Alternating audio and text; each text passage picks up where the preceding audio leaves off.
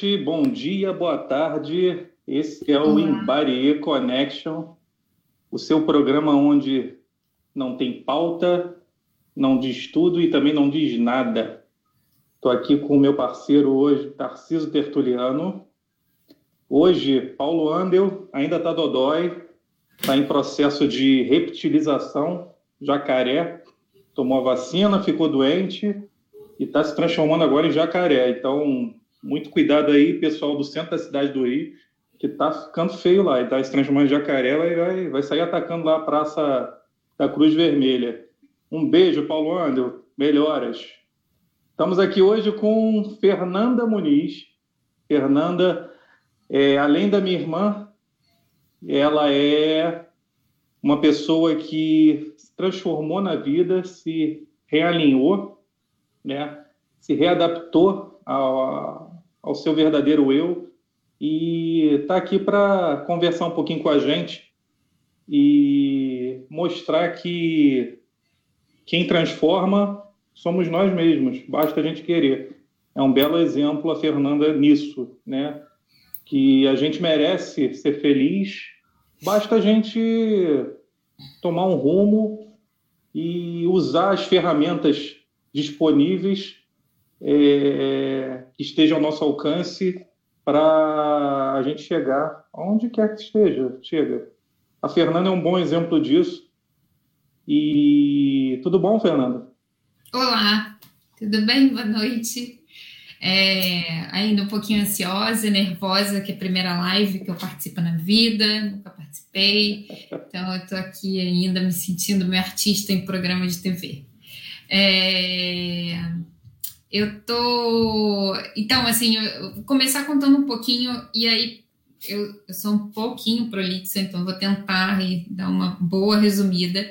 Mas. Posso então fazer uma introdução, Nil? Faço uma introdução e, te, te, e te, te dou a bola, então. Fernanda, ela trabalhou no mercado corporativo aí. Mas você nem falou do menos... Tarciso, gente. Você não apresentou ele hoje. Tarciso, Tarciso, nosso representante de Cuiabá. E está aqui para só para engrandecer o programa no meu parceiro. Tudo bom, Tarcísio?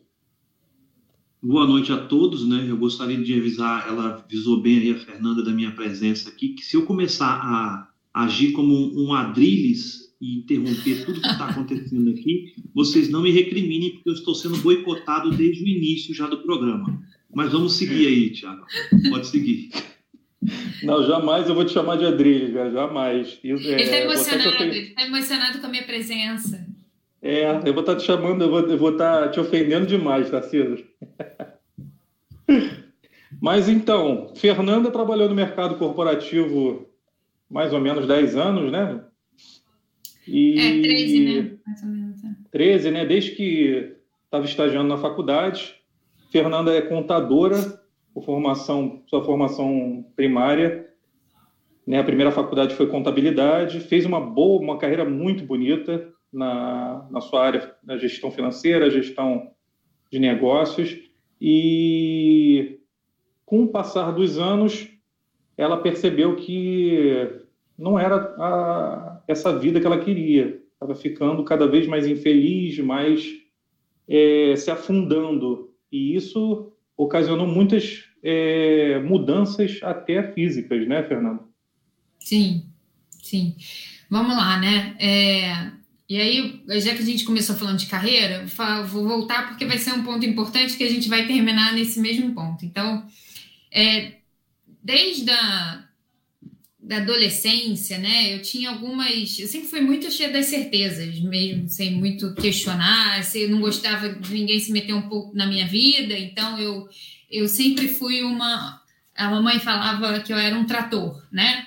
No sentido de que tem um lado muito bom, de que eu metia na cabeça e ia fazendo, e tem outro de que eu não pensava muito em planejar as coisas, né? Então eu ia, ia fazendo. É, na época do vestibular, eu precisava escolher uma carreira. Eu sempre fui muito pragmática, então, assim, é, eu nunca permiti muito nos sonhos, né? Então, a gente estava na época de vestibular, eu não podia pagar a faculdade, é, eu sabia que eu só tinha aquela chance ali, se, se eu não passasse no, no último ano do, do ensino médio, eu ia ter que começar a trabalhar e, e, e, e pagar a faculdade à noite, enfim. Então, eu, eu queria passar numa, numa universidade pública, mas eu sabia das dificuldades, eu não podia fazer cursinho, e, e aí a minha escolha de faculdade foi muito vendo relação candidato-vaga, com aquilo que eu tinha habilidade, eu sempre gostei de matemática. É, então eu fiquei com medo de não passar em engenharia, que era a minha primeira opção, é, porque a nota de corte era mais alta. Eu tinha uma prima, tenho uma prima que fez contabilidade e que era muito bem na carreira e que era meio que minha, minha ídola, assim, eu me espelhava no, sentido de que ah, eu quero eu quero conquistar o que a Daniela está conquistando. E aí eu escolhi contabilidade, passei e fui fazer contabilidade na UFRJ. Comecei a estagiar no primeiro período, porque eu queria né, ter como me sustentar para me locomover até faculdade, enfim.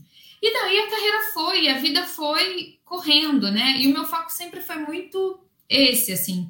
Estudar muito, trabalhar muito, foco muito na carreira, crescer profissionalmente é, e as coisas e as outras áreas da minha vida sempre foram muito para escanteio, assim, foram indo atrás, não era foco, não era minha prioridade. As coisas iam acontecendo, né? Enfim, quando eu tava ali, e nisso eu casei, casei com o primeiro namoradinho, eu tinha nove anos de namoro quando eu casei, eu, quando eu casei com ele. É, é, e era namo, é, namorinho mesmo de colégio, assim. A gente se via só final de semana. Eu não questionava muito aquela relação, porque para mim era uma relação segura também. Eu não precisava esquentar minha cabeça com o relacionamento. Tava ali, não tinha surpresas, via todo final de semana, tava ótimo, não esquentava minha cabeça, não me atrapalhava no que eu queria, que era a minha carreira. Então tava tudo certo. Eu sempre tive um, uma, um temperamento forte, então, assim, é, eu tinha alguém do meu lado que tinha um temperamento diferente, um pouco mais submisso, então estava ótimo, que para mim eu, eu conseguia levar ali aquela relação, né? Eu me sentia superior, entre aspas, assim. Né? E claro que isso tudo hoje em dia eu consigo relatar, eu, não sabia disso exatamente quando a coisa quando foi acontecendo ao longo da vida, né? Enfim, casei. Eu comecei a trabalhar, casei, eu já estava ali muito incomodada com algumas coisas, não sabia expressar bem. É, a minha forma é, dos meus incômodos de me expressar era me isolar, me calar cada vez mais. Eu já casei ali em cima do, acima do peso, bem acima. Eu sempre a minha vida toda tive o peso que eu tenho hoje, né? É, é, sei lá, em torno de 60 quilos, né? 60 e poucos quilos, um peso normal, né? Para mim, para o meu, meu tamanho, enfim, nunca fui nem é, gorda nem magra, tava ali. E eu comecei a engordar muito. Então, em 2011, eu tava com 80 quilos. Em 2012, um ano depois, eu já tava ali com 100, 100 quilos, 90 e poucos quilos, 100 quilos. E muito infeliz. Me sentindo infeliz. Não sabia de onde vinha essa infelicidade. Assim, eu não conseguia porque de novo assim eu não, não era uma prioridade nem pensar em mim assim nem nem refletir nem questionar só que as minhas relações também em volta estavam mudando muito eu estava ficando muito impaciente muito agressiva eu brigava com, com né com as pessoas à minha volta ali meus pais Tiago e, e o meu ex-marido né então assim é, brigas constantes e, e, e eu me afundava ou no trabalho ou na comida para poder me satisfazer, assim, para ter um, um prazer imediato, momentâneo. A minha mãe, né, começou a ficar muito em cima de mim e falar: vai para terapia, vai para terapia. Eu achava a maior besteira do mundo. Eu achava: não, vai ficar um blá blá blá, vai ficar, vai ficar alguém olhando para minha cara, me, ali, ó, com a sobrancelha levantada, esperando eu falar. Não tem nada para falar com um desconhecido. Não vou, não vou, não vou. Até que eu achava que ele, né, o meu ex-marido, precisava de terapia. E eu falava, ah, ele precisa mudar. Se ele precisa mudar e ele faz normalmente o que eu quero, eu vou marcar terapia para ele, para mim. E aí ele vendo que eu tô indo, ele vai também, e aí ele vai mudar, né? Que é, o meu objetivo era esse. E aí a bobona que foi, né? e eram terapias separadas, não era terapia de casal, porque eu julgava que não havia problema nenhum no relacionamento, né? A verdade é que eu julgava que não havia problema nenhum comigo, não, não havia problema na minha vida. É, e fui para terapia. E chegando na terapia, eu comecei a ver muitos buracos, assim, muito, a quantidade de coisas que não estavam muito certas. E não é porque a terapeuta falou nada para mim, eu fui, fui me encontrando ali, eu fui chegando a essa conclusão. Então, assim, é, a minha relação com o meu corpo estava muito doente, né? Nesse sentido de que eu, é como diz hoje em dia, eu engolia a emoção, né? Literalmente, eu comia a emoção. Então, em vez de eu trabalhar essas minhas emoções, esse meu comportamento, ou eu comprava demais, ou eu jogava na comida, eu comia demais, né? Ou trabalhava demais, porque eu trabalhava 14, 16 horas por dia, para mim estava tudo tranquilo, sair de casa cedo, chegar em casa super tarde é... E aí eu comecei a focar em algumas mudanças e nas minhas relações interpessoais, porque eu, essa questão de ser dominadora, né, de ser a comandante, eu casei, saí da casa dos meus pais, mas eu continuava sabendo tudo o que acontecia ali dentro da casa dos meus pais. O que acontecia na vida ali é, é, do cotidiano deles, eles moravam com o Tiago, mas era como se eu ainda continuasse morando ali. Eu falava com eles todos os dias, eu sabia o que, que, que, que acontecia, o que, que deixava de acontecer, eu sabia das brigas, das confusões, do que estava faltando, do que não estava faltando. Eu não me desligava, eu não me distanciei deles. Eu aprendi ao longo da terapia a ter melhor relação, uma relação mais saudável, principalmente com a minha mãe, que era uma relação muito simbiótica é, e não era uma relação. A gente era amigo uma da outra, mas era uma relação de dependência mesmo, sabe? Eu me sentia culpada no dia que eu não falava com ela no telefone, me sentia culpada real, assim, tipo, eu sou a pior filha do mundo.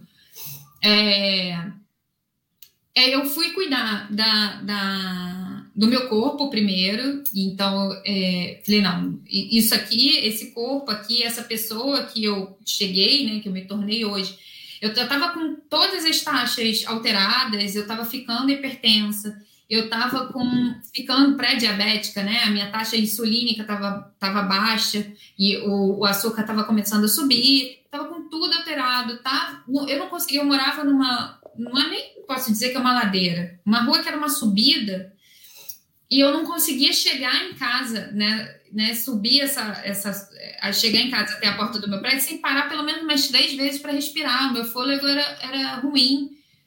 Então, foi step by step, assim, passo a passo. Eu decidi primeiro organizar o meu corpo, né? Eu como, como Fernanda, olhar para mim. E aí eu decidi operar, é todo preparatório para operar, e aí eu operei fui conseguindo mudar a minha relação ali de uma forma que fosse mais saudável e de que, olha, se eu não ligar, minha mãe não vai morrer hoje. E se ela morrer, eu fui uma boa filha nos últimos 28 anos. Então, não tem por que eu ficar com esse medo de não falar, de não saber o que, que acontece na vida deles, de ter que mandar no Tiago. Porque não era eles que demandavam, eu achava que eu tinha, né? Então eu, eu colocava isso, de que eu tenho que mandar, eu tenho que fazer, eu tenho, tenho, tenho, tenho. E aí foi, foi é, é, mudanças, assim, né? De, primeiro do corpo. No ano seguinte, eu, eu me, me apaixonei. Eu já estava numa relação que, que muito ruim, num, num preparatório ali para me separar. É, e aí eu me apaixonei. Me apaixonei por uma mulher e para mim já foi um outro, uma outra questão ali, né, de, de enfrentar ali uma, uma sexualidade que até então eu, eu prendia muito. E aí, no caso de eu ter falado antes, assim, que eu não pensava sobre mim, eu não pensava mesmo, eu não questionava, assim. Eu, eu não, tem que fazer, eu ia fazendo as coisas na vida, eu, eu, a, a, eu ia eu ia fazendo as coisas sem pensar, sem pensar em mim, sem, sabe, sem, sem questionar nada. Simplesmente, ah, tem que fazer, então vamos fazer, tem que trabalhar, então vamos trabalhar, tem, tem que, tem que, tem que. E eu decidi me separar, assumir esse relacionamento e, e, enfim, a gente, né, hoje em dia somos casadas e estamos aí há sete anos, mas é...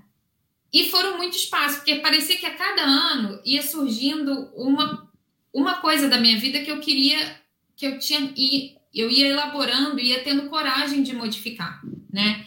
Então, é, a questão, acho que o mais gritante para as pessoas é assim, ah, é o peso. Mas o peso foi o primeiro e é talvez o menor dos, dos, das mudanças que eu tive que, que, fazer, né? As mudanças verdadeiras, assim, da Fernanda mesmo, aconteceram aqui dentro, né?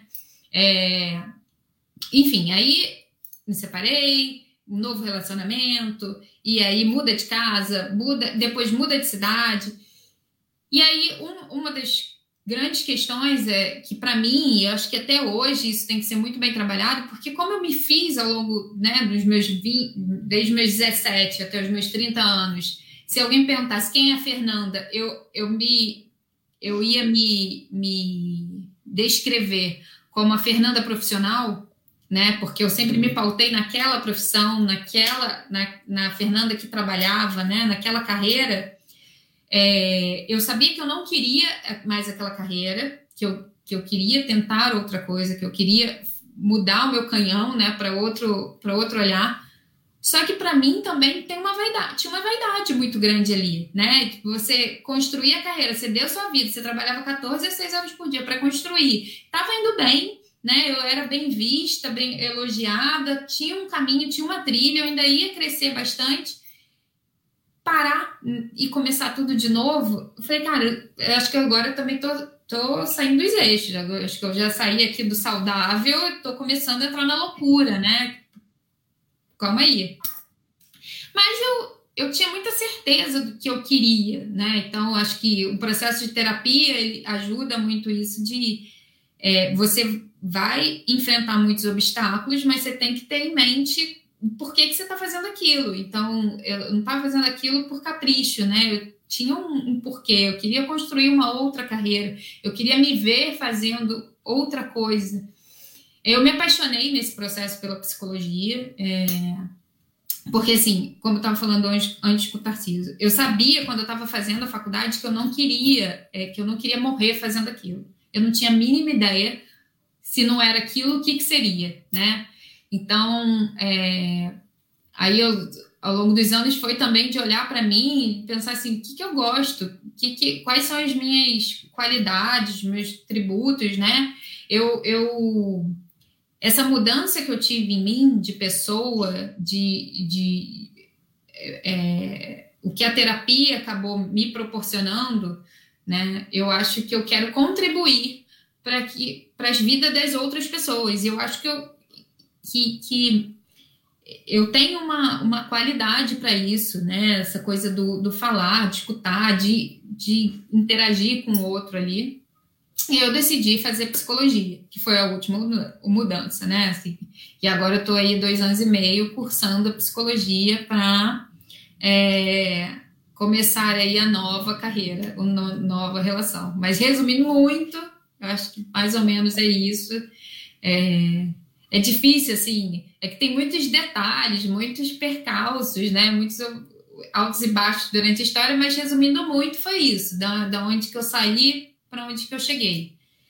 Né? Então, assim, eu acho que é, terapia, ela ajuda muito, eu não acho que é qualquer terapia, e aí eu, é, uma dos meus, dos, das minhas grandes questões, assim, pelo menos de eu conseguir é, falar com as pessoas que estão à minha volta, né? É, hoje em dia eu uso as redes sociais, mas o Instagram para isso, muito mais como uma forma de, de dividir conhecimento com as pessoas ali, com os amigos, as pessoas à minha volta, meus colegas que me seguem ali. Porque, como para mim, há sete anos atrás era um mundo desconhecido, você falava psicologia, eu não sabia o que, que era uma coisa o que, que era outra. Tipo, eu não sabia que, que é, qual era a diferença de psicanálise e, e, que tinha abordagem, não tinha ideia. Quando eu lembro que a primeira vez que eu entrei dentro da, do consultório, que eu sentei e a minha psicóloga começou a explicar a abordagem dela, falava, não, não é a mesma coisa? Tipo, eu não tinha ideia. Para mim era como ir no médico. Eu não sabia que tinha abordagem diferente, formas de conduzir diferente. Eu acho que a maioria das pessoas não sabem, sabe? Então, eu, às vezes eu, eu, eu converso com amigas minhas de infância que vão me perguntar e eu falo, não, peraí, calma, tá confuso. Mas assim, não é obrigação do leigo saber. Eu acho que o profissional que informa muito mal, sabe? Se a gente não tiver é, se, é, se expondo, conversando com as pessoas, explicando, é aí que entra um monte de charlatanice, né? Um monte de, de é, fuleiragem aí para tomar conta e, e, de fato as pessoas daqui a pouco não sabem, ah, não dão certo, vão no psicólogo quer converter o gay, é, é, dizer e, e, fazer terapia de conversão nele, ela, ele vai achar que todo psicólogo é igual e cara não é, peraí, nem pode, isso daí é proibido, mas as pessoas não sabem, então elas têm que ser informadas disso, né? Então, muito resumidamente, é isso. Tarciso, é contigo. Fazer uma pergunta aqui, é, até no, no, no, sentido, como você está falando da terapia aí, Fernanda. Sim. É, você começou, pelo que você relatou aí, na verdade, sem o intuito de buscar algum socorro para você. Você, na verdade, é, buscou como um subterfúgio, achando que era para o marido, mas você, algum, em algum momento você descobriu que você virou. tinha problemas. Né? Sabe como é que foi? Que você, ah. Eu queria que você explicasse como que foi esse, qual que foi o, o esse estalo esse... de Vieira que você teve. Né? Você teve o, o, o que, que, que, aconteceu, né? O que, que me convenceu? É, quando quando eu, eu cheguei na terapia, é, e aí a, a, minha psicóloga também se chama Fernanda, né? Então ela falou assim: ah, olha, é, eu trabalho aqui com TCC, que é terapia cognitiva comportamental, e a ideia, qual é a, a teoria por trás da, da, do TCC, né? Que a gente tem pensamentos que influenciam em emoções nossas, que influenciam no nosso comportamento. Então, se a gente conseguir alterar a nossa forma, né, ou ressignificar, ou reestruturar a nossa forma de pensar, é, a nossa emoção também vai ser modulada, porque tudo vem do pensamento, e o nosso comportamento também. Então, um exemplo é: imagina que você está na rua e aí você viu seu, um amigo seu e esse amigo atravessou a rua e não falou com você. E aí você pensou assim: caraca, ele está me ignorando. Como é que você vai se sentir? você vai se sentir triste, né? Que você pensou, pô, ele me ignorou, ele não quer falar comigo, eu vou me sentir triste, ignorado, é, é, vou me sentir para baixo. Qual vai ser meu comportamento? Cara, tipo, ficar mal e, e não ligar para esse amigo e, pô, ir para casa e, sei lá, né? Ficar muito mal. Se eu penso assim, não, pô, ele não me viu, tá sem óculos, tá míope, ou eu chamo ele e falo, ah, não me viu, você quer? Ou então eu falo, ah, não, depois outro dia eu falo com ele, manda um WhatsApp, te vi na rua, você nem me viu, hein? E tá tudo certo. Então, assim, a forma que a gente pensa vai alterar, é, é, vai influenciar ali na, na nossa emoção, que vai influenciar no nosso comportamento. Dito isso, eu lembro dela falar isso para mim e eu tá em brigas muito constantes, né, com, com até então marido. E eu lembro dela me dar um exemplo. Ela falou, cara, toda vez que essa briga começar, é, faz o exercício. Tipo, pega ele. O que, que você pensou para começar né, a brigar com ele? O que, que, que, você pensou até você falar? O que, que você sentiu? Que é um exercício da própria terapia, de você. Porque é, as situações, a gente acha. Ah, se você for analisar, elas são muito cíclicas. Então, assim, brigas, tudo, é, é o pensamento que vem, daquele pensamento você se sente raivoso, enfim, depende da situação, né? Como eu me sentia. Era um pensamento, me sentia raivosa e eu ia fazer uma pergunta que tinha uma resposta e eu ia para briga e, e aquilo já ia, já era um inferno. Eu comecei a falar, fazer, fazer esse exercício. Também sou, eu sou tiazinha, estudiazinha, então tem ali um desafio é, ela, ela pediu para fazer, então vou fazer, né? Vou ver qual é. E eu fiz, assim, eu, e eu fui conseguindo ver, de fato, que, que tinha um ciclo. E eu fui comecei, aí comecei a trabalhar em terapia, quebrar este ciclo e eu via que eu mudava, que eu comecei a mudar de, de forma de encarar as coisas. E a forma de ser mais assertiva da forma que eu estava falando voltava dele de uma forma diferente. É, e, e eu, eu comecei a. Não, peraí, de, de, até de pensar assim, cara, ele não tá querendo me sacanear, né? Não, não é, não é porque, sei lá, no fogo, às vezes, no momento, você acha, não, ele tá querendo me provocar, e louca, né? Com raiva. E eu comecei a reestruturar esses pensamentos, essas minhas crenças, né? Porque a, aí a TCC mais a fundo, ela vai trabalhar a crença de ou de desvalor, né, de você se sentir inferiorizado, de desamor a quem, quem, quem não se sinta amado, enfim, tem diversas crenças que você pode, pode ter.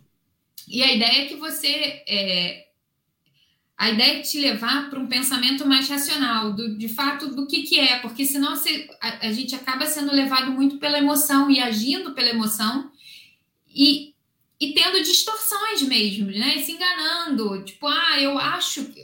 Por você achar que é determinada coisa, você já age em cima daquele seu achismo mas de fato aquele achismo é real. Então é muito em cima disso, de você questionar esse, esse pensamento, não acreditar no que, que você pensa, porque pensamento não é real. Né? Se você pensou uma determinada coisa, não quer dizer que aquilo que você pensou é, é escrito em pedra, é só um pensamento. Então, tipo, é, a, a, terapia é muito em cima de essa terapia, né? É muito em cima de questionar esses pensamentos.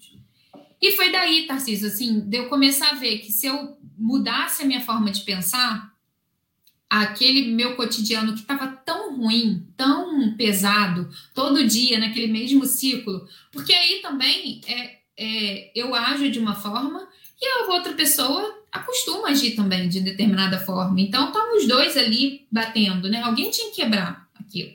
Então, assim, eu fui colocando aquilo e eu fui vendo que mudava e eu fiquei, assim, escandalizada e surpresa de como é que pode, muda mesmo, né? Tipo, eu me sinto diferente mesmo. Não é que a situação estava resolvida. Não, tanto não estava que acabou que o relacionamento acabou, acabou depois.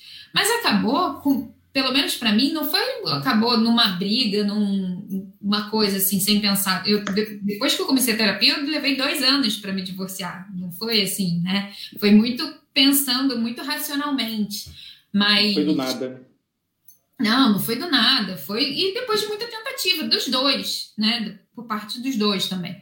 Mas é, foi nisso. A minha virada de chave foi ver que funcionava, sabe? Que o que ela estava falando não era blá blá blá blá da minha cabeça. E aí tem muito, acho que também da minha forma de ver as coisas do mundo. Assim, acabou que eu caí numa terapia que é muito voltada a objetivos, assim. Ah, você tem um problema, vamos focar aqui nesse problema, vamos, como é que a gente consegue resolver esse problema aqui? Então, a, a minha, minha primeira... Eu cheguei lá enlouquecida, né? Eu chegava lá a cada quarta-feira, que eu acho que era o dia, enlouquecida com essas brigas. Então, meu foco inicial foram para essas brigas. E aí, depois passou a ser briga com a minha mãe, né? Então, vamos. E aí você vai mapear essa relação, porque a briga em si, ela é um pontinho, né? Isso vem de um de todo um relacionamento. E o que está por trás? Que relação é essa? Que sentimentos são esses? Que emoções? Que pensamentos? E aí você vai. Você, é, é como se eu, o, o, o que você leva lá, a, é, o que você vai estar tá relatando, é a última ponta. Você começa a puxar o fio todo para poder ir desde o início desse fio, que seria o pensamento, né, essa emoção, e re, remodelando ela, e as relações vão se modificando, vão se transformando né, ao longo do tempo. Então, é, foi isso assim que me convenceu lá atrás foi esse exemplo bobo assim dessas brigas diárias de eu conseguir fazer diferente e eu ver que que a coisa se ia diferente, não seguia o mesmo ritmo. E eu consegui conversar, e ao invés de só brigar, né? Então mudou eu, mudou ele, e, e a coisa melhorou. Foi isso. Perfeito. Fernanda, é... do, da Fernanda antes, né, do, da procura, né, a, a, a transformação interior é, para a Fernanda hoje, né, que está aqui na nossa frente, ao vivo. Qual uma, uma característica sua que você continua, sabe, desde a sua, desde a sua raiz, que, que não mudou, sabe, que você preserva até hoje? Não, qual, qual delas é que, que você... Eu acho que é, é, o, o, ser tratorzinho é até hoje, assim, eu ainda, às vezes eu tenho que ficar, eu, eu tenho uma impulsividade muito grande, né, então, é, eu quero uma coisa, eu vou e, e meto na cabeça e vou embora, assim, tem que fazer, sabe, é uma coisa do fazer, né, então eu não tenho muita paciência, eu sempre fui muito impaciente com processos, então, você fazer uma faculdade de cinco anos novamente, é, tipo, é um processo. Eu tenho que ficar lidando com essa ansiedade minha de que tem coisas na vida que não dependem de mim, assim. Eu não vou brotar, estalar os dedos e tô aqui, tô formada e tô atendendo, tô clinicando. Não. Então, é... essa... eu voltei com uma característica mais de, de falar, né? Eu sempre fui muito falante, só que em muito tempo eu era falante da vida dos outros, da vida né, das pessoas e não necessariamente de mim. Eu falava de tudo menos de mim. Minha vida estava sempre tá tudo bem. Os meus amigos souberam que eu estava me divorciando no dia que eu me divorciei. Meus amigos mesmo, real, assim. Minha família soube no dia anterior. Então, é, é, é eu sempre tive essa coisa de guardar tudo. Eu ainda tenho isso, e isso é algo a ser trabalhado, né? É... Ah, tem algumas coisas de, de, eu, de, de qualidade, sei lá, de, eu sou muito generosa, eu, eu reconheço que sou, sabe? Eu, eu gosto, eu gosto de, de, de dar o que eu tenho, de compartilhar o que eu tenho. Tem coisas que não mudaram. É, é que assim, mudou, quando fala assim, a Fernanda mudou, eu não mudei a minha essência eu mudei minha, muito da minha forma que eu me apresento no mundo, assim, de, de ah, mudou fisicamente, mudou carreira, ajustou para ser mais saudável as relações que eu tinha. É, a minha relação com os meus amigos não mudou, porque eu nunca fui uma, uma amiga, eu nunca tive uma relação de amizade com ninguém, eu acho. Assim, meus melhores amigos é sempre uma amizade. Nunca foi daquela que fica na casa de ninguém ninguém fica na minha, sabe? ou falo com meu amigo todo dia. Não sou assim. Nunca fui assim, nem na adolescência eu era assim. E eu mandei as minhas mesmas amigas, que é assim, que eu falo uma vez na semana e a gente troca alguma coisa. Sim, eu, se eu ligo no desespero, como aconteceu, né, na, na, no falecimento do nosso pai, estavam as minhas duas melhores amigas em 15 minutos lá em casa para ajudar a gente a socorrer meu pai. Se eu, se eu ligo se elas ligam, a gente está lá. Então, mas não tem. Sei lá, acho que é isso, Gui. Não, não, eu não. Eu acho que da essência minha não mudou nada. Mudou minha forma de. a forma que eu me apresento para o mundo. É, ah, teve uma coisa. E aí, das coisas que mudou de fato, eu acho que eu era muito menos assertiva, no sentido que eu acabava não dizendo não para as pessoas. É, e aí, quando eu tinha que dizer não, quando eu tinha que né, ser assertiva, ser, eu acabava passando do ponto, porque eu era tão, é, na maioria das vezes, submissa, né, de aceitar o que vinha, de aceitar, de aceitar, e tudo bem, tudo bem, top, fazer, que quando eu tinha que me, me posicionar, eu perdia a, a mão e acabava sendo agressiva para co conseguir colocar o que eu queria. E eu acho que isso definitivamente a terapia trouxe, assim, de eu conseguir manter um diálogo, de olha, não, não consigo agora, mas daqui a pouco eu acho que eu vou conseguir, daqui a pouco eu tenho um tempinho, de colocar a minha vontade, não ficar passando por cima do que eu efetivamente quero, sabe, pela vontade dos outros. Ou então, se eu topar fazer alguma coisa para alguém, é porque eu quero mesmo, não porque eu tô me ferindo para aquilo. Deixa eu só, antes de passar para o Tarciso, Vou dar só uma boa noite aqui para o nosso amigo Paulo Roberto Andel. Já, já você volta, Paulo, daqui a pouco, com certeza. Dá um abraço aqui para o Otton Rodrigues, Jader Bruno, Marcelo Diniz, Maria Girão.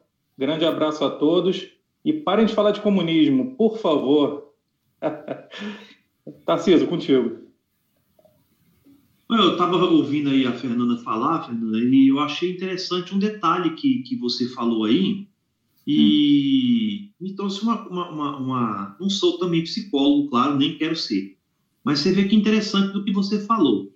Você disse que você estava num relacionamento, né? Em que você tinha um controle da situação e aquela pessoa, é, vamos dizer assim, você tinha um controle e aquela pessoa era submissa a você. E ao mesmo tempo você diz que você não conseguia se libertar dessa submissão às outras pessoas. Será que também isso você não via nele talvez um porto seguro? Por exemplo, bom, eu sou submisso a todo mundo aqui, mas pelo menos eu sei que ele aqui vai fazer o que eu quero, então você usava ele como um porto seguro. E quando você viu que isso, aí o seu relacionamento naturalmente acaba porque você particularmente você não precisa eu preciso mais, mais daquilo. É. Isso mais se chama é, estratégia compensatória. Então, faz total sentido. E isso tem a ver com as crenças. Então, assim, na TCC, né, é, voltando aí para a abordagem que é a que eu né, gosto, estudo, mas é que você tem ainda dentro lá do, do ponto pensamento, quando a gente fala em pensamento, o pensamento é só a pontinha do iceberg, porque por trás do pensamento você tem uma crença. Uma crença, a, a, você tem uma crença de como é que a, a, crença nuclear que é dita, né, a crença principal é de como que a gente se vê no mundo. Então, se a gente se vê inferior é, ou com desamor, isso vai te levar a agir de determinada forma e, e isso também vai conduzir pipocar pensamentos ou outros na sua cabeça. Então, eu sempre tive uma crença de inferioridade muito grande, de me sentir inferior ao mundo. Então, por isso que eu me submetia às pessoas, porque se eu me sinto menos, é, o que o que tiver, o que as pessoas colocarem de vontade, eu vou acabar me submetendo a elas, porque eu me sinto inferior a elas. O que, que eu fazia para me sentir bem no mundo? Eu focava toda a minha energia no trabalho, porque era, aquilo me fazia eu me sentir superior às pessoas à minha volta, né? Como estratégia compensatória, não necessariamente eu era superior, é, ou, ou isso é racionalmente, isso é louco, né? A gente vai fazendo as coisas sem, sem racionalizar aquilo.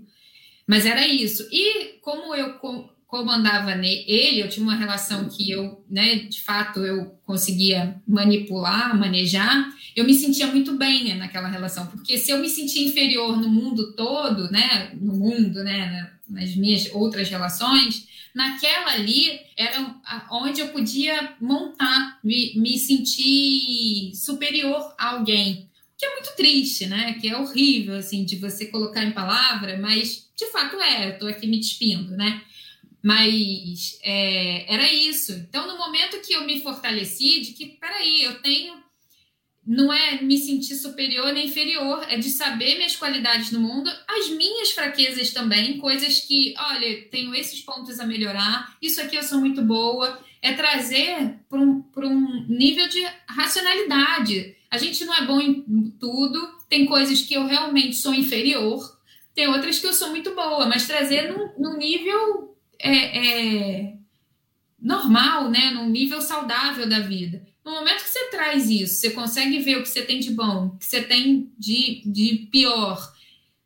Você.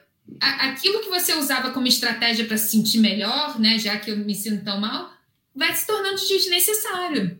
Então, assim, não era saudável nem para mim, nem para ele aquela relação. Porque não era uma relação saudável, era uma relação de bengala, né? de, de... E aí, é claro, se a gente extrapolar, é, pensar ah, por que, que ele também estava naquela relação, né? Porque tem aí, aí vai, vamos desencadeando, ele também é. tinha as questões dele. dele né? Mas faz muito sentido, faz, mas é exatamente isso. É, e aí que tá, quando você começa a mudar uma coisa, não é inevitável que tudo. Porque a gente a gente se coloca na vida nas todas as nossas áreas, né? Então, é, na nossa, no nosso relacionamento interpessoal no, com as nossas amizades, relacionamento amoroso, relacionamento com a nossa família, em nossos as nossas relações, aquilo de uma forma ou de outra está sendo aquela crença ou aquela disfuncionalidade, né, aquilo que a gente tem ainda a ser trabalhado, ela está se colocando. No momento que eu, que eu vou ajustando, tudo vai meio. É inevitável ir mudando, né? Então, a questão do trabalho, por que, que eu trabalhava tanto? Por que, que eu, eu tinha que ficar trabalhando 16? Pra, o que, que eu queria provar para quem? Então, é. um gato, o meu gatinho estava aqui me É... E, eu, e aí é que se eu trabalhava tanto para aquilo para me provar superior a alguma coisa, no momento que eu vejo, não, não preciso disso, aquela relação de trabalho, aquela relação com o trabalho também vai se tornando desnecessária. Então, por isso que as mudanças foram vindo, né? Porque começa uma, vai tudo vai fazendo sentido mudar o restante. É isso. É verdade, é verdade. É, eu fico eu fico embasbacado como ainda né, a nossa sociedade, não só o não só aqui no Brasil, mas na questão mundial, né? E isso a gente viu muito na prática, nas claras, nas Olimpíadas, o, alguns atletas, né, que eles eles como que se diz na palavra, acabaram se abrindo né, para todos o, o, as suas fragilidades, e o que não é ruim. Né? Eu acho que demonstrar fraqueza, a gente sempre aprendeu, e o que isso é muito ruim, pelo menos na minha opinião, demonstrar fraqueza é ruim, né? Mostrar a sua fragilidade é ruim, porque Até a gente não pode. Principalmente. Né? principalmente porque ser fraco é, é ruim, demonstrar fragilidade é ruim. E a gente, eu percebo que a gente cuidar, a gente, a gente ainda prioriza muito é, a nossa saúde física e deixa de lado a saúde mental. E a gente vê que com o quão a gente pode transformar a nossa vida se a gente cuidar, se a gente priorizar pelo menos um pouco o nosso lado mental, a nossa cabeça, né? Então, é muito interessante perceber que nós não somos, nós não somos uma fortaleza 24 horas por dia. Nós temos a nossa fraqueza também, não é ruim mostrar, né? Então, é muito importante a gente estar sempre debatendo sobre a nossa saúde mental para estar tá sempre evoluindo, né? É, eu acho que é, a pandemia trouxe isso muito porque eu acho que aumentou muito no, o, o, caso e potencializou aí muitas pessoas que tinham talvez alguns sintomas, alguns, alguns traços ali depressivos, ansiosos, é, é, eles afloraram ali, né? Se intensificaram durante a pandemia e muitas pessoas adoeceram de fato. É, e começaram a ver a necessidade ali de procurar ajuda, ou pelo menos de, ligou um alerta de que elas precisam em algum momento procurar ajuda. Eu acho que nos últimos meses isso tem se falado muito mais em saúde mental. Ainda existe uma grande resistência, uma grande é, é chamado né, de psicofobia, mas é de as pessoas acham que você tratar da cabeça, né, é, é menos você ter alguma questão. Por exemplo, as pessoas têm muitas questões, muitos problemas com medicações psiquiátricas. Mas se a pessoa tem um problema de coração, ela não vai deixar de tomar um remédio é, pra, por uma cardiopatia, mas ela vai deixar de tomar um, um remédio para depressão, porque, não, depressão, o remédio vai mudar a minha cabeça. É um remédio, é um remédio sabe? É, ele é para ajudar, é para auxiliar, não é para viciar ninguém. Se você for um profissional competente, que sabe, não, não tem isso. Mas ainda existe muita resistência. É, por exemplo, a gente estava falando aí dos, de atletas agora, tem esse Simone Biles, né? Então, é, ela foi de muita coragem dela de colocar a, a saúde mental dela e não só a saúde mental, porque ela estava tendo lapsos quando ela fazia um exercício que não era só a questão mental dela, porque corpo e mente é tudo uma coisa só.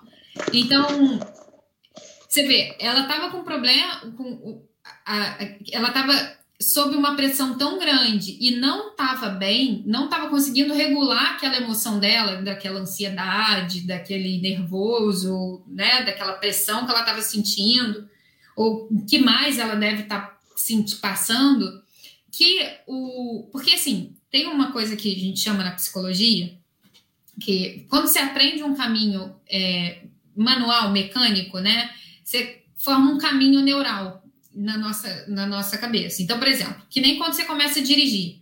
Quando você, nas primeiras vezes que você começa a dirigir, você tem que lembrar de que marcha é para onde, agora eu tenho que pisar, ah, com esse pé é o freio, com esse pé é acelera, isso daqui é embreagem. Durante o tempo, quanto mais você faz, aquilo ali é automático. Você não tem mais que pensar. Você entra dentro do carro, você liga o carro, passa a marcha, você pisa no freio, o cara freou na sua frente, automaticamente você freia. Você não tem que pensar, ah, agora eu tenho que frear, onde é que está o freio? Não. Por quê? O caminho neural, o caminho cerebral está feito daquele movimento e você vai seguir sem precisar pensar sobre aquilo, sabe? Você não tem que ficar conscientemente o que, que eu tenho que fazer. A mesma coisa para o atleta. Se ele pensa tanto naquele exercício, se ele já fez tanto aquele exercício, ele não tem que pensar, agora eu vou dar uma pirueta para cá, agora. Não, o corpo vai. É muito mais rápido do que o caminho de pensamento. Ele, aquilo simplesmente vai, porque ele está acostumado. O que estava acontecendo com ela é que ela estava submetida a tanto estresse, tanto, né, sei lá o que que ela está submetida, né? aquela pressão, mas a gente não sabe os problemas de fato que, que ela de fato tem, que esse caminho que é tão natural, ele estava se rompendo no meio. Então você imagina estar tá no meio do exercício dando uma pirueta e o, o, o cérebro dela dá pane e não saber para onde vai ela cair, simplesmente o corpo não continuar fazendo movimento, tipo, ir reto, sabe? Isso é muito perigoso. Por isso que ela fez o último, que era o mais básico. Ela, se ela caísse daquele cavalo, ela cairia cair de uma altura pequena, né? Então ela não tinha grandes é, é, problemas de, de tentar aquela prova que era de nível de complexidade menor, né? E de, de risco para ela físico menor também.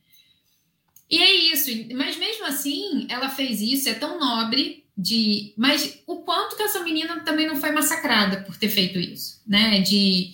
Ah, porque ela é covarde, se ela não queria, ela tinha que ter dito antes. Como se a gente tivesse aviso de, ah, eu vou dar piti agora lá no terceiro dia da Olimpíada. Então, eu vou deixar para dar piti lá no terceiro dia, ao invés de parar hoje. Não existe isso. Ela ficou com medo lá, ela deu crise lá, ela foi até onde ela podia. Também não é fácil dizer que não. Não é fácil ela se desmontar da vaidade dela e dizer não vou competir, não vou fazer. Então, é, eu acho que tem muito caminho que trilhou bem, que a gente está muito avançado. Eu acho que de todas as épocas, né, o que eu escuto de muitos profissionais, é, hoje em dia é o que mais tem procura. Você vê muitos profissionais clínicos tendo agenda lotada, porque tem muita gente procurando, mas ainda assim tem muito caminho para percorrer, tem muita gente aí é, com muito preconceito, muita resistência, achando que psicologia, psicólogo é coisa de maluco, que remédio piora a vida, vai te deixar doente, mais doente, vai tirar. A, a nossa mãe era uma que, ah, vou tomar antidepressivo porque vai tirar de mim, vai, eu vou ficar fora de mim, e, e não é, sabe? Então, é, acho que tem muito ainda, muito muro para derrubar e muita informação para dar às pessoas, né? Que elas é, ainda são muito, de fato, ignorantes, elas ignoram, elas não sabem. E eu acho que é dever dos profissionais usar ferramentas, as redes sociais estão aí, é usar ferramenta para compartilhar conhecimento, informar as pessoas, enfim. Eu acho que, antes de passar para o Tarcísio, eu acho que o que você falou, Fernanda, é muito importante mesmo. Eu acho que essa barreira, devagar, está, está se rompendo entre o preconceito e a informação né? É, por isso que páginas como a sua, que você, você produz, e entre outras, outras é, profissionais do, do ramo da psicologia, Sim, elas fazem com muito, tem muita gente boa e com qualidade, sabe? É, há uns anos atrás a gente via muito charlatão, hoje não, a gente vê pessoas comprometidas com, com o conteúdo, comprometidas com a ciência e que produzem material de qualidade. Você é, é uma delas. A gente vê os dois, né? É, a gente ainda vê, tem um, um livro até que é, que é aqui, ó, é Ciência e Pseudociência, né? Ah, isso daqui. A gente ia falar de livro, mas eu só, só eu, eu vou indicar outra. Não, não, vou indicar outra. Só porque esse daqui, de fato, assim, é, a gente vê também muito o profissional, né? o, o, acadêmico, muito num pedestal de, de o cientista, né? Aquele que está ali, é, o pesquisador, muito num pedestal de, de se voltar e falar com o meio acadêmico e não falar com o público leigo, de não explicar isso para quem não, não conhece. E aí é, é um, é um mar ali de, de oportunidade para quem é mal intencionado, para quem se forma em curso de de coach de dois dias de final de semana, e eu não estou falando mal da profissão coach, eu acho que tem é, é, o seu propósito, tem. Coach é técnico, técnico existe para uma coisa. Então, acho que para algumas funções, sim, mas não para tratamento de transtornos mentais. Como é que você se forma num curso de final de semana e vai atender e falar para a pessoa que está com um problema psicológico que ela precisa acordar às 5 da manhã e tomar um banho gelado? sabe? Isso é um crime. Mas por que, que é as pessoas acreditam nisso? Por que, que as pessoas vão atrás disso? É... Porque eles estão acessíveis, porque eles falam a linguagem das pessoas, porque não ficam ali naquela. É, é, naquele pedestal, naquela arrogância de falar difícil e achar que ah, ele que tem que vir a mim. Não. O, o, o leigo, aquela, aquela pessoa que não conhece, se você não achar uma linguagem para chegar até ela, ela vai continuar não conhecendo e ela vai continuar se convencendo por coisas que não são eficazes.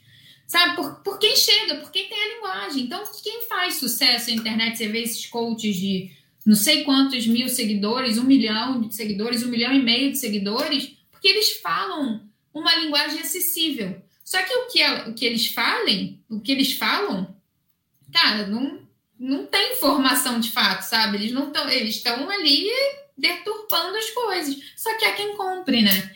Então, é, eu acho que é, as redes sociais vieram com isso, acho que no último ano com muito mais força.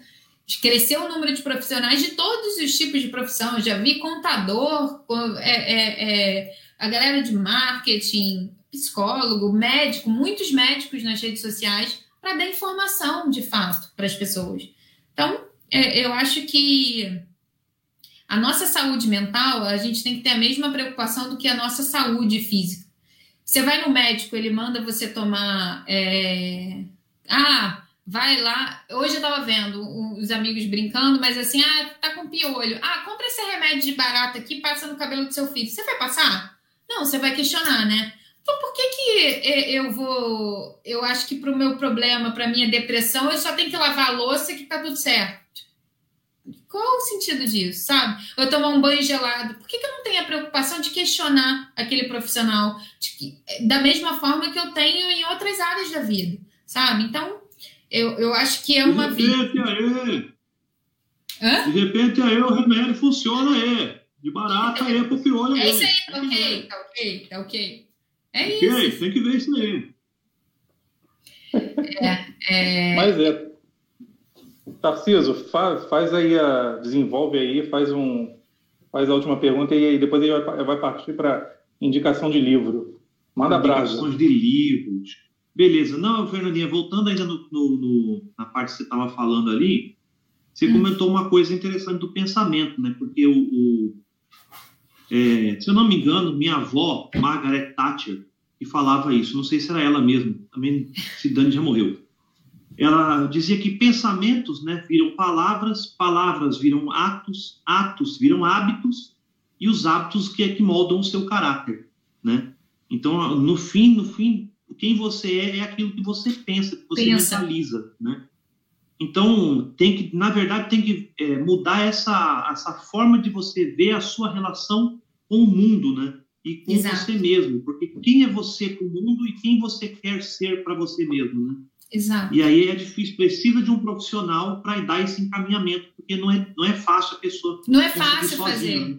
Não, não é fácil, porque o, a, aquela, aquela crença, né, aquela visão que a gente tem de nós mesmos é formada pelo aquilo que a gente viveu ao longo da vida.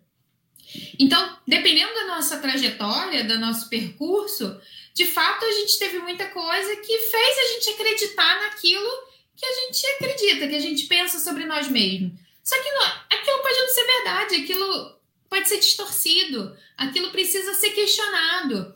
Só que a gente vai tanto no automático, vivendo no automático, que a gente não questiona. Se a gente não tiver um processo. Tem pessoas, tá, Tarcísio? Eu não acho que, assim, ah, todo mundo precisa de terapia. Eu acho que é, eu, eu acho que eu recomendaria todo mundo passar pelo processo de terapia, pela oportunidade que a terapia dá.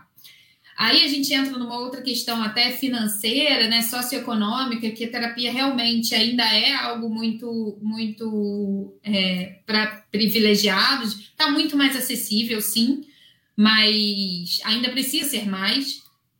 Mas no sentido de que é, não acho que todo mundo, eu acho que tem pessoas que são, como diz na né, própria psicologia, são mais autoeficazes, conseguem ter essa coisa do questionar, né, que se chama é, metacognição, você pensar sobre o pensamento. Você pensou uma determinada coisa, tipo, não, mas isso aqui faz sentido, não faz? É eu pensar sobre o meu próprio pensamento, né, eu questionar esse pensamento. Porque se eu começo a pensar assim agora, ah, é, é, não posso dar exemplo mais dos meus pais, o Thiago está aqui na minha cara, né? Mas assim, ah, minha tia, né? Que é como se fosse minha avó. Ai, minha tia falou ontem comigo, ela não estava com uma voz boa. Eu acho que ela não está bem de saúde. Se eu começar esse pensamento, ai, será que ela vai morrer? Ah, meu Deus, eu não posso perder mais ninguém, porque eu já perdi muito.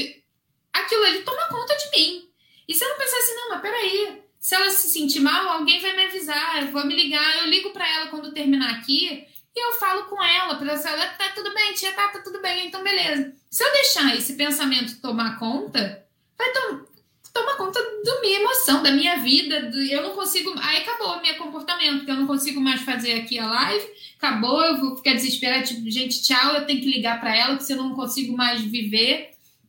É, e, e é isso, assim, eu acho que, no fundo, a gente tem que ir para a raiz, que é, é, são as crenças, né, no final das contas. É isso. É, o Otto tinha perguntado, é, rapidinho, é, te, eu vi que. Deixa eu botar aqui. É, eu tinha pulado uma pergunta dele. Essa daqui? Sobre o inconsciente. Né? O meio influencia ou o inconsciente sobrepõe ao meio? Então, é polêmica! polêmica. É porque depende aí das abordagens da psicologia, cada uma vai por um caminho, né? Quando você fala da terapia cognitivo comportamental, não existe consciente, inconsciente, né? É, aí você tem uma outra questão que você podia fazer uma comparação que se algum psicólogo estiver me vendo, me mata, que a gente fala que as crenças poderiam ser sim inconscientes, mas no final das contas, acredita-se, né, na abordagem que eu estava explicando antes, que essas crenças são formadas pelo meio e pelo que o indivíduo traz ali de questões de personalidade, de temperamento dele. Então, é, por exemplo, tem pessoas que são é, naturalmente mais com um comportamento mais neuroticista, né? Então, assim, mais para baixo, mais negativo, mais pessimista. E aquilo, obviamente, vai impactar nas crenças que ela vai desenvolver. Mas as trajetória de vida dela, ou seja, o meio, né, o nosso meio, com quem eu me relacionei, como foi meu desenvolvimento, quem me cuidou, quem foram meus cuidadores na infância, como eles me cuidaram, com que carinho, com que apego, isso tudo vai me formar. Que histórias eu vivi ao longo da vida, né? Qual foram minhas relações? O que, que eu escutei das pessoas sobre mim, sobre minha história? Como é que foi esse reforço, enfim. Isso tudo vai formar quem eu sou hoje, né? É, então eu acredito muito no meio influenciando, mas não é só o meio, eu acho que é, é, são os dois. A ciência hoje em dia não tem uma, uma definição, assim, tem definição, definição em torno de. Hoje, o que é mais certo na ciência é que transtornos mentais, e aí a gente vai para tudo, né? Depressão, ansiedade, um transtorno bipolar, um transtorno de personalidade. Não tem uma causa específica. Então, dizem, ah, eu sofri um abuso na infância. ah, eu vou, eu vou ter depressão, ah, eu vou desenvolver alguma coisa. Não, porque há pessoas que desenvolvem, que, tem, que são, sofrem um abuso que não necessariamente vão sofrer. E há pessoas que desenvolvem um transtorno que não sofreram abuso nenhum, que tiveram uma infância ótima. Uma coisa não vai determinar a outra. É um conjunto de fatores. É como se fosse um bolo. Eu não faço um bolo com um ingrediente só. Eu preciso de uma predisposição genética, assim como eu preciso de uma farinha, eu preciso de algum acontecimento que vai desencadear, assim como eu preciso de um ovo. É isso, assim, não tem um fator, e eu não posso dizer para nenhuma doença, nenhum transtorno mental, que ah, foi por causa disso. É, há, há, há, sim uma predisposição genética, mas ela também não determina nada. Não tem assim algum exame que eu faça de sangue e falar, ai, essa pessoa aqui vai ter depressão, ela vai ter esquizofrenia, transtorno bipolar. Não existe. Pode ser que ela tenha pessoas na família, tenha uma predisposição, mas uma vida que contribua para ser para é, ela ser uma pessoa mais saudável, né? Então ela não desenvolva. Enfim, é isso. É isso aí. É, vamos para a dica de livros? Vamos. Qual o seu livro que você indica, Fernanda? Então, eu trouxe um pequeno livro. E aí, alguém vai me matar que estava falando assim: ah, eu não leio livro de autoajuda. Ele tem é, é, nome de autoajuda, mas ele não tem nada a ver com autoajuda. É um livro técnico, mas para leigos, tá? É A Mente Vencendo o Humor. Peraí, deixa eu chegar aqui para cá. Então, isso, esse livro aqui é A Mente Vencendo o Humor, tá? Aqui, aí, dá para ver aqui? Dá para ver, dá pra ver. É qual esse livro aqui. Hã? A autora é, é Dennis Greenberg e Christine Padeschi. A Christine eu, eu conheço bem aqui. São dois teóricos da, da psicologia que eles transformaram livros teóricos assim de abordagem, mas para voltado para o público leigo. Porque qual a ideia? Que lembra da ideia de que nem todo mundo precisa de terapia necessariamente? Tem algumas técnicas, algumas coisas que eu posso fazer, e eu não estou falando de casos graves, né? Estou falando assim, ah, é, eu poderia ter procurado anos atrás, eu, talvez se eu conseguisse resolver alguma parte das minhas questões, né? É, se eu tivesse lido o livro, porque ele propõe algumas reflexões, alguns exercícios para você aprender sobre a técnica, sobre a terapia cognitivo-comportamental, porque a intenção dessa terapia é que ela tenha uma duração de um período de tempo que você aprenda sobre essa terapia, sobre essa técnica, né, sobre essa abordagem, e que depois de alta você é, os problemas não morrem, né? E as suas questões também não. Ao longo da vida, você aprendeu a, a lidar com determinados problemas, que ao longo da vida vão aparecer outros. Não necessariamente a cada problema que apareça você tem que voltar para a terapia.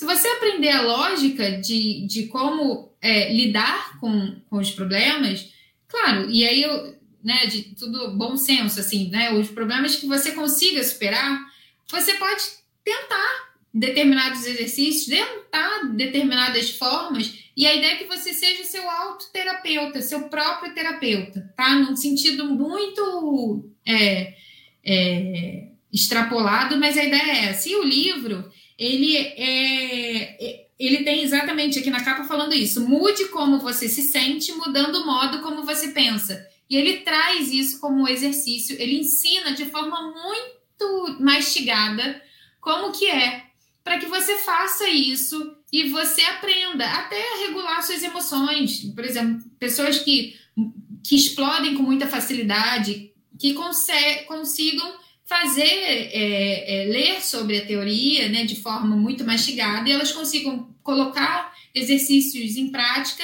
e conseguirem modular suas emoções e, e, mudarem algumas crenças, alguns pensamentos.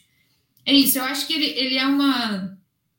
É, é autoajuda sem ser autoajuda, né, sem ser autoajuda de, de. Hoje eu li uma coisa que é uma livraria de aeroporto.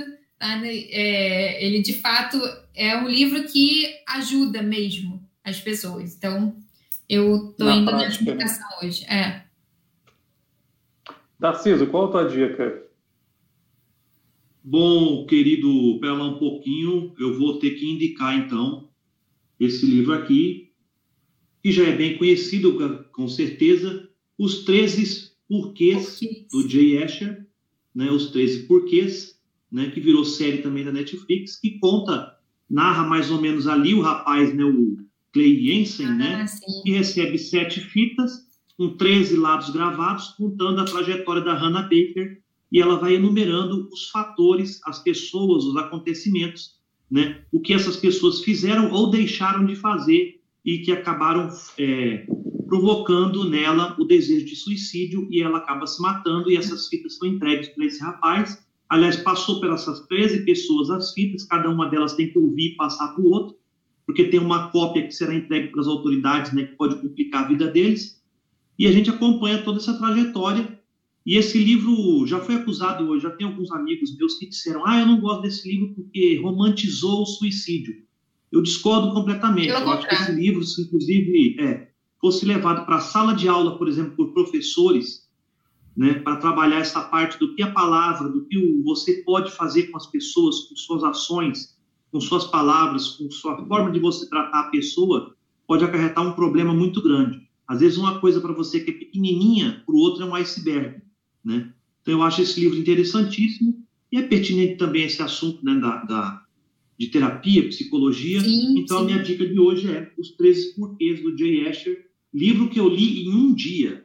Na verdade, um dia não, eu li mais ou menos quatro horas durante a noite. Minha esposa foi dormir, eu peguei ele, comecei a ler. Nove horas da noite, fui até uma hora da manhã lendo, não consegui largar. É um livro maravilhoso. Eu não sabia que tinha não, livro é. dele, bom saber. Eu vi a série muito toda, mas eu não sabia que tinha o livro. É um livro maravilhoso, muito melhor que a série, diga-se de passagem. A série é maravilhosa é. também. Né? Principalmente porque completa, aquela atriz né? encarnou a Hannah Baker de forma perfeita. É verdade. Incrível, né? Incrível. Muito interessante, Tarcísio. Eu vou me indicar minha. Eu vou indicar minha biografia do Bussunda. O humorista Bussunda faleceu em 2006, durante a Copa, a Copa de 2006, na Alemanha, um dia antes de um jogo do Brasil. E por quê? Né? Porque eu, eu levantei essa dica sobre o Bussunda. É, uma, porque eu gosto muito de biografia, eu sempre dou dicas de biografia. E outra, porque o Bussunda é, é um exemplo claro de que como ele se transformou, como ele se reinventou durante a vida dele e chegou a um objetivo de vida, né? A forma como ele queria viver a vida dele que era viver de humor.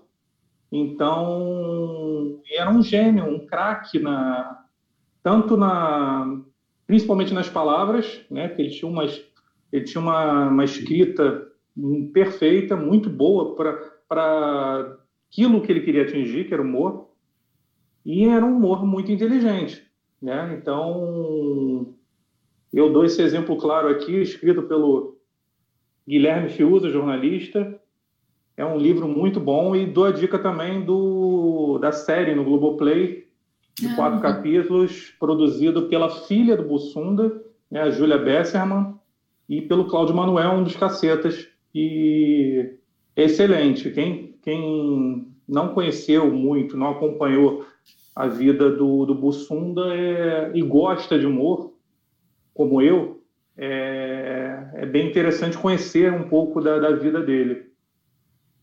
Fernanda, suas considerações finais. Eu antes eu quero agradecer, tá? É uma honra tê-la aqui. É, te dedico, te amo.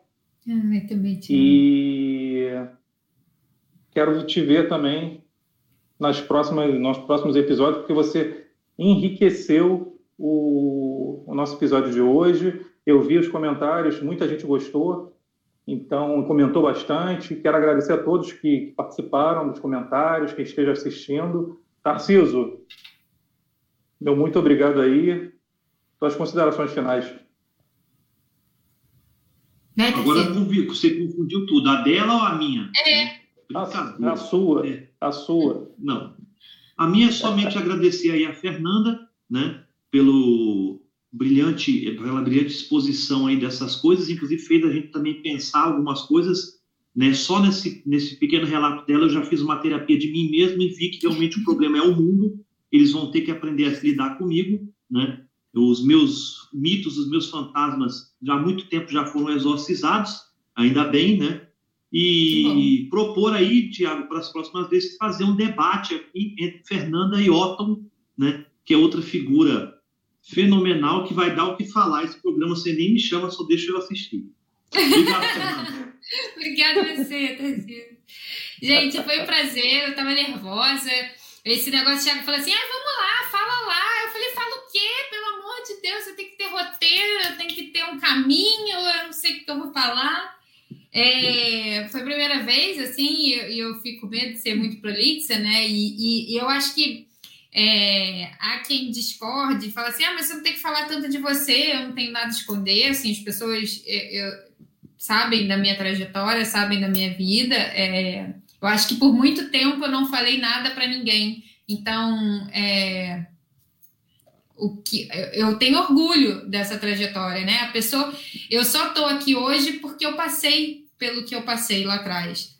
Poderia ter sofrido menos, poderia ter sofrido menos, poderia ter encurtado aí se eu tivesse é, tomado outras decisões antes. Mas essa é a minha história, né? Essa é a minha trajetória. Eu acho que nada melhor do que usar ela como exemplo para as pessoas. Assim, não exemplo de ai, como deve ser, mas exemplo do que é a psicologia para mim, do que é a, a, a, o processo de terapia.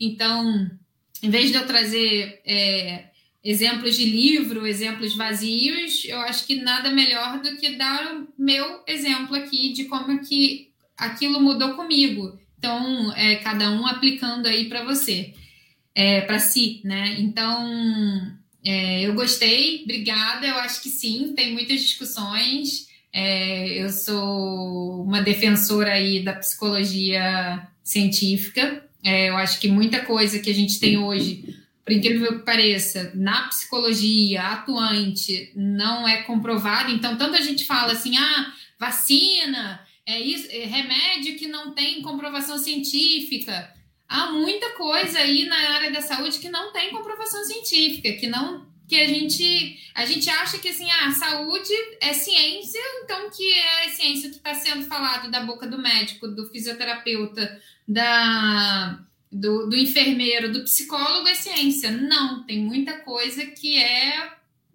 que já foi ciência um dia, que foi ultrapassada, que não tem comprovação que funcione.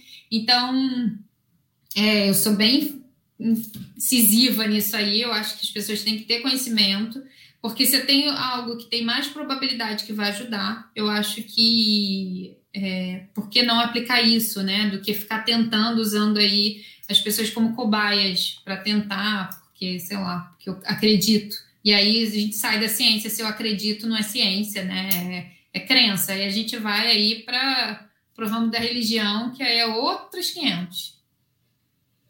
Não, com certeza. Eu acho que a gente tem que sempre cuidar da nossa mente, né? É, mente sã, corpo são, né? É, é, meio de praxe essa, essa frase, mas eu acho que é extremamente importante para a gente praticar no dia a dia, né? Fernanda, mais uma vez, obrigado, tá? Estamos encerrando a live de hoje. Tarciso, obrigado mais uma vez, meu parceiro. Tamo junto aí. Daqui a duas semanas mais um episódio aí. Com quem a gente não sabe, mas também a gente não fala de nada, fala de tudo um pouco. E esse é o Embarie Connection. Obrigada, gente. Boa noite. Boa semana. Tchau, tchau. Valeu. Tchau, tchau.